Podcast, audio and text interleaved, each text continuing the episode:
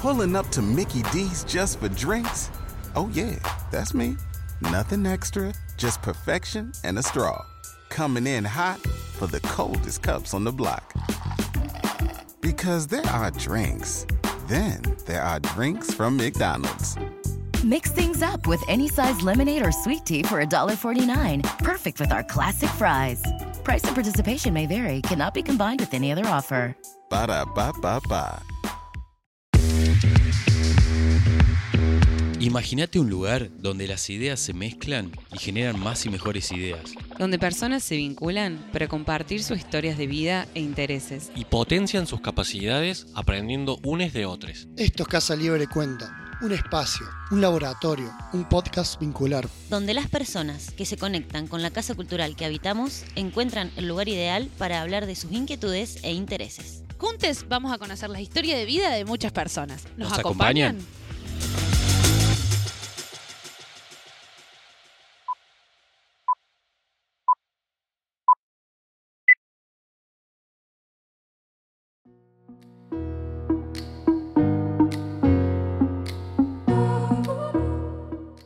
Hola, soy Agos y soy comunicadora y gestora de casa. Y hoy tenemos a nuestra querida amiga y roomie, Jose. Bienvenida, Jose. Hola, Agos, ¿cómo andás? Bueno, primera vez que me invitan en estos podcasts, espero que no sea la última, ¿no? Soy Jose, ah, eh, soy astrónoma y también hago algunas otras cosas que ya les voy a ir contando.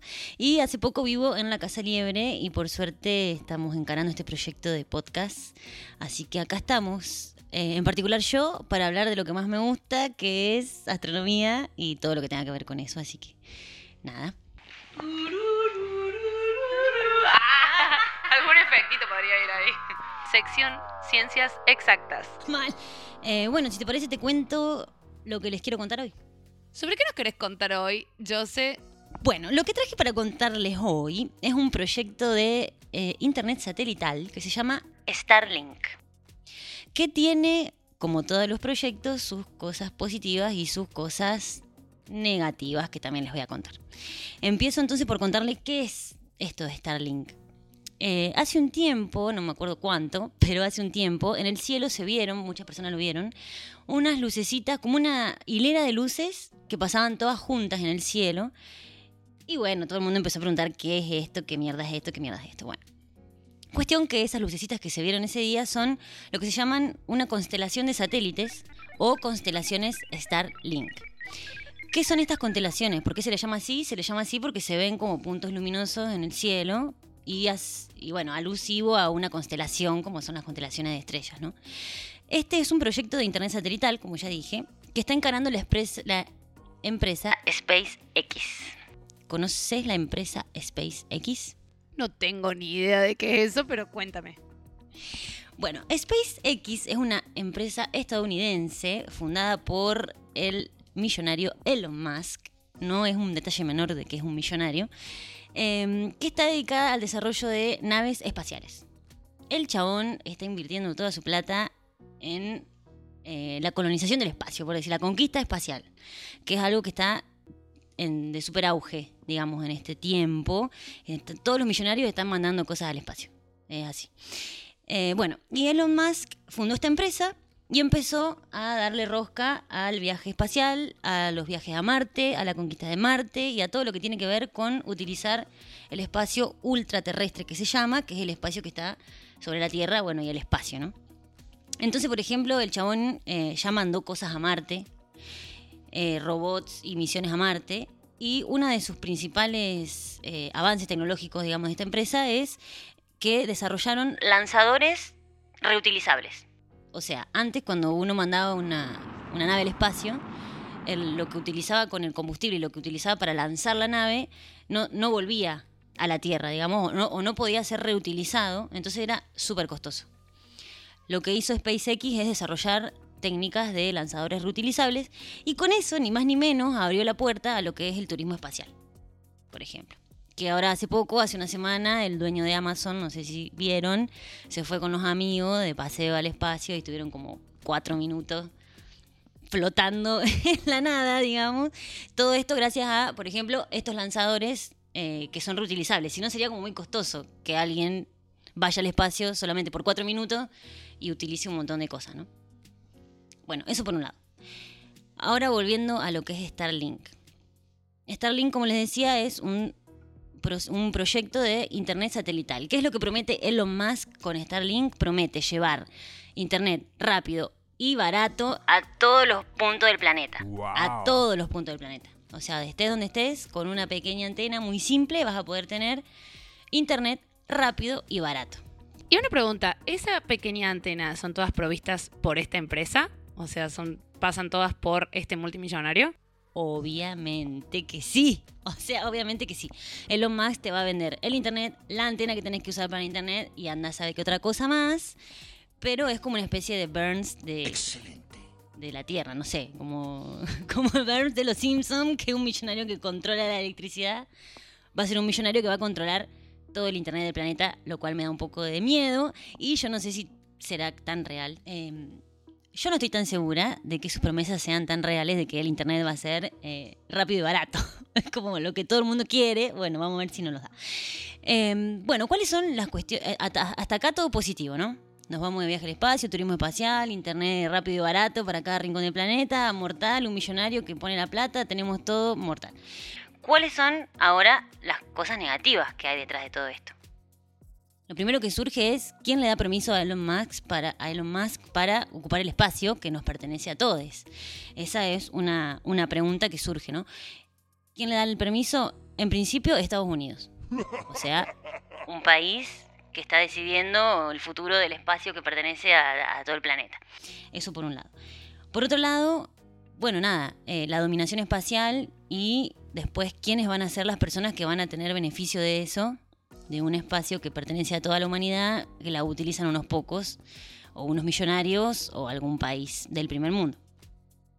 Y por otro lado, y no menos importante, sobre todo en lo que nos compete a los astrónomes, es que toda esta flota de satélites, al ser de, metales eh, brillantes y que reflejan la luz del sol, y además también emiten en algunas frecuencias, por ejemplo en las frecuencias de radio, eh, lo que pasa es que afectan las observaciones astronómicas.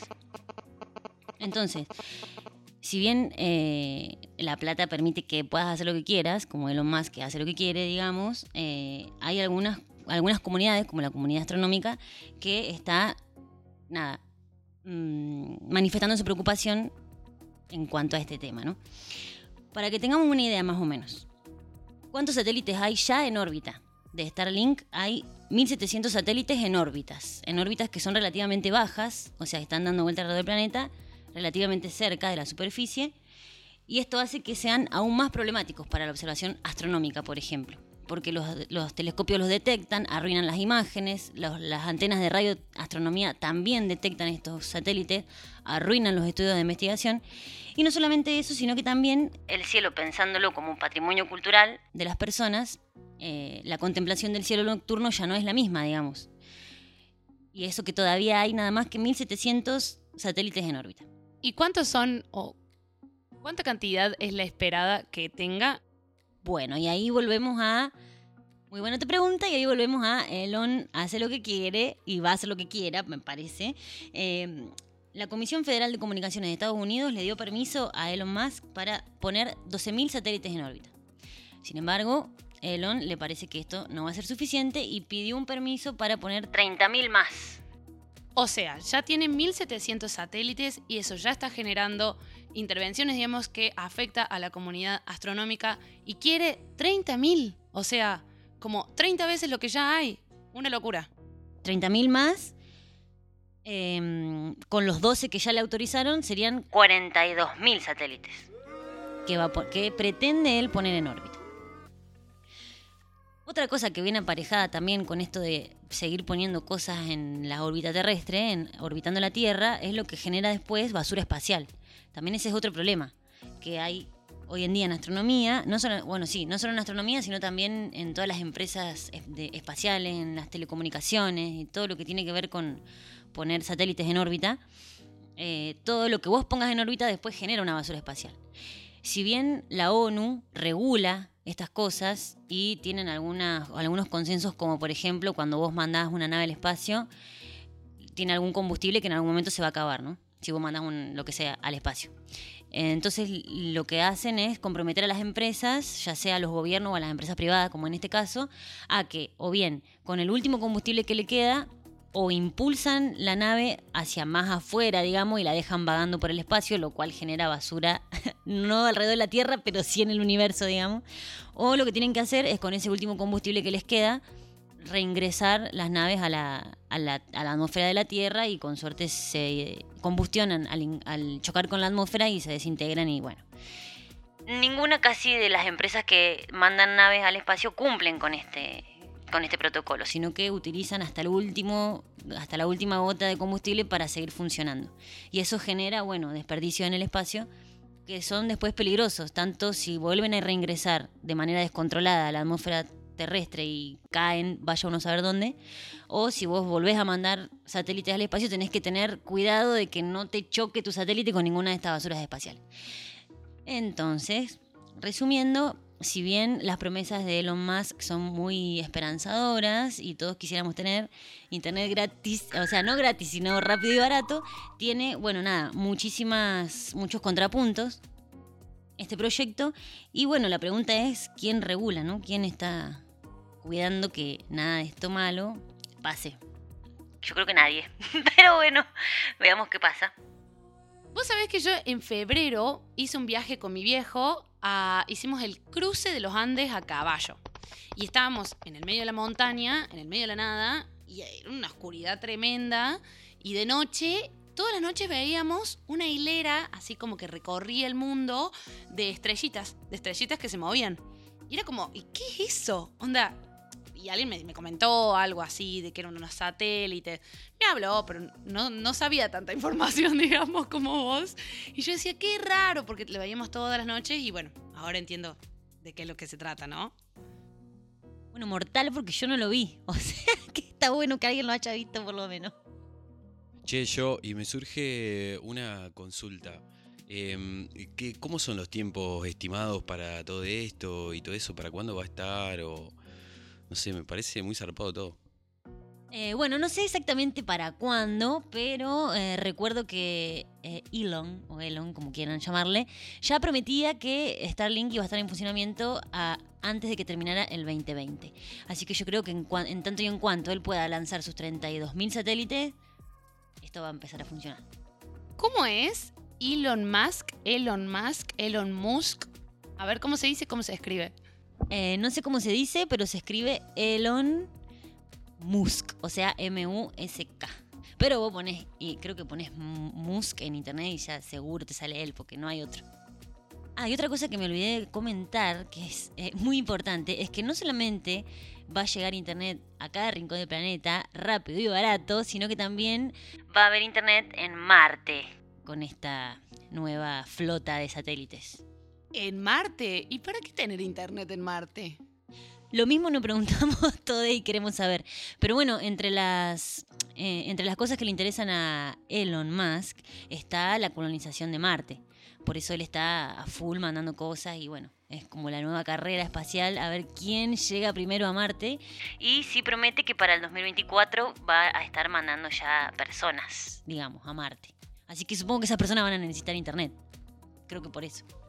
Che, muy, muy interesante todo esto. O sea, me parece algo fascinante, me parece algo que es una locura.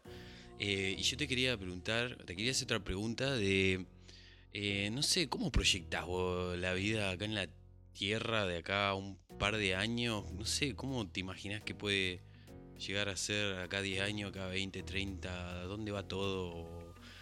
No sé, no sé, me parece muy zarpado. O sea, yo no puedo proyectar mi vida ni acá una- a un mes, pero bueno, intentaré responder. Lo que sí estoy segura es que el turismo espacial va a ser algo cada vez más eh, común, eso creo que realmente va a ser, va a ser costoso, pero bueno, las personas van a estar en el espacio de una u otra forma. Eh, y nada, en esta carrera de colonización que ya existió en la historia de la humanidad en la Tierra, va a existir en el espacio y además también en otros planetas. Y también creo que las personas van a llegar a Marte y creo que va a haber, o sea, no sé, lo que nos parece hoy ciencia ficción creo que va a ser real y creo que va a haber, tipo, no sé, bases en Marte o cosas en Marte, por lo menos en Marte seguro, que es lo que tenemos más cerca y lo que está más fácil de, de estar ahí, digamos. Lo cual tampoco es fácil ir con una persona a Marte y que esa persona pueda pisar el suelo marciano y un montón de cosas. No es algo sencillo, pero sí se está trabajando en eso y creo que es lo que a lo que apuntan todos estos millonarios y las agencias espaciales, por lo menos a llegar a Marte seguro. Yo cuando dijiste Starlink, flashé que querías decir algo, o sea, que tenía que ver algo con Stalin, con Rusia, con el espacio, porque digo, bueno, Stalin, Starlink, no sé, pero bueno, se ve que no, es más bien Estados Unidos quien está tomando la decisión a costa de todo lo que, todos los países, de todos los astrónomos, de, de por sí el planeta en general, ¿verdad? Mm, verdad. Igual ya tuvimos esta experiencia, ¿no? Con la Guerra Fría y la llegada del hombre a la Luna y Estados Unidos, la Unión Soviética y todo el mundo peleándose a ver quién llegaba primero. Me parece que ahora está pasando lo mismo, pero ahora entran en juego otros actores como empresas privadas, gente millonaria que invierte en esto, pero sigue siendo la carrera a ver quién domina antes, digamos, me parece. En ese sentido, es así. Sí, tal cual. Encima con algo tan importante hoy en día como es el Internet, ¿no? Uf, clave. Y la otra cosa que también, eh, no sé, cuando las escuchaba hablar era como que todo esto nace también, además, bueno, por una cuestión de generacional o lo que fuere, o, o una cuestión de, Elon que hace estas cosas. No sé, el- se me ocurre pensar en el, en el calentamiento climático y empezar a expandir afuera y, y olvidarse de solucionar las cosas acá. Bueno, pero Elon está trabajando también en sistemas de energía solar, en, en los autos eléctricos y ese tipo de cosas. Pero bueno, se me ocurre pensar que capaz que estaría bueno también apostar a solucionar el cambio climático y no, no mirar tanto afuera y sí un poco más la, la- la sociedad. Es que sí, es justamente lo que comentábamos antes en cuanto a que todos estos proyectos que parecen súper revolucionarios y futuristas y que vamos a estar todos muy felices, tienen sus contrapartes muy negativas y que, no sé, por ejemplo, cuando se inventó el plástico y todos dijimos, ay, bueno, yo no estaba, pero digamos ni ustedes, pero de- habrán dicho, qué mortal el plástico, ah, mortal, mortal, mortal, pero nadie se puso a pensar a dónde después lo vamos a tirar y qué va a pasar con todo ese plástico o lo mismo, no sé los, eh, los objetos electrónicos que hoy generan basura electrónica o las pilas, no sé. Todo, lo, todo el avance trae su parte negativa y como bien vos decís, si no se anticipa uno a lo que va a pasar después, después medio que ya es tarde, ¿no? Entonces sí, creo que, que es un bajón que esté pasando todo esto y que no esté habiendo una revisión por parte de quien tenga que ser, que tampoco sé quién es, para prever todas estas cosas, como la basura espacial, o como cuestiones más sociales o culturales, como, bueno, una vez que se conquiste el espacio, ¿quiénes van a ser los que puedan ir a Marte? ¿Van a ser personas blancas y europeas? ¿O estadounidenses? ¿O quién va a ir, digamos? ¿Qué cultura va a poder tener acceso a esa, a esa nueva etapa del mundo? No sé. Bueno, entonces, eh, quería agregar para terminar que cualquier duda que tengan, pregunta ya sea sobre este tema o cualquier tema relacionado con astronomía que quieran saber, nos pueden escribir al Instagram de la Casa Liebre, que es arroba casa.liebre, y vamos a estar respondiendo o bien por el Instagram o en las próximas ediciones de los podcasts de astronomía, o si juntamos muchas preguntas, tendremos que hacer un podcast solo de preguntas y respuestas de astronomía. Esto fue el primer episodio junto a nuestra querida Rumi y amiga Jose. Los esperamos en las próximas ediciones de Casa Libre Cuenta, hablando un poquito de todas las aristas que componen a la cultura y a la sociedad en general. Y ahora les dejamos con un tremendo bandón, el nombre secreto. Es una banda de acá de Córdoba que están activas desde el 2015. Así que les dejamos con la canción sorprendente perteneciente al EP Sensación Pasajera. Si quieren buscarlos en Instagram, aparece como el nombre secreto guion bajo. Chau, chau. Es caer y darse de frente con lo que pasó. ¿Qué pasó? ¿Estás bien? Sorpréndeme. La llamada no es mala y se agota mi voz. Y entendés que te busco mañana y solucionamos con amor lo de ayer.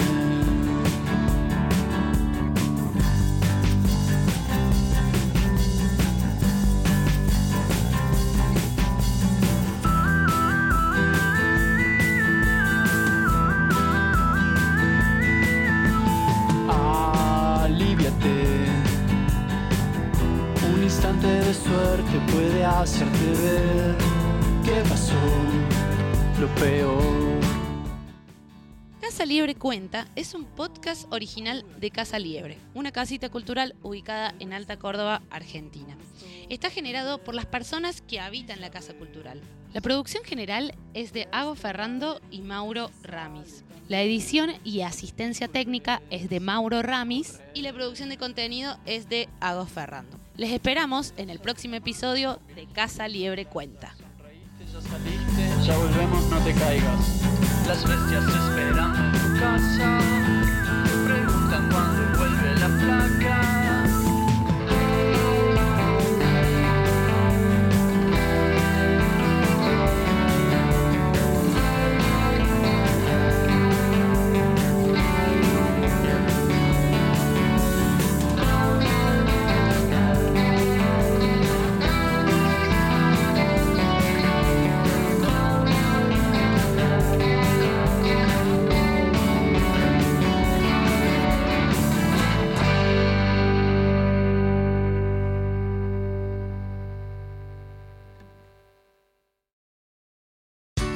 Here's a little known fact almost half of all waste generated in Montgomery County comes from businesses, organizations, and government facilities. Reducing the amount of waste in your workplace will have a positive impact on our environment. It can also save you money on your disposal costs. Reducing waste and recycling at your business is easy to do and is the law in Montgomery County. Make it your business to recycle right. Learn more at montgomerycountymd.gov slash recycle right or call 311.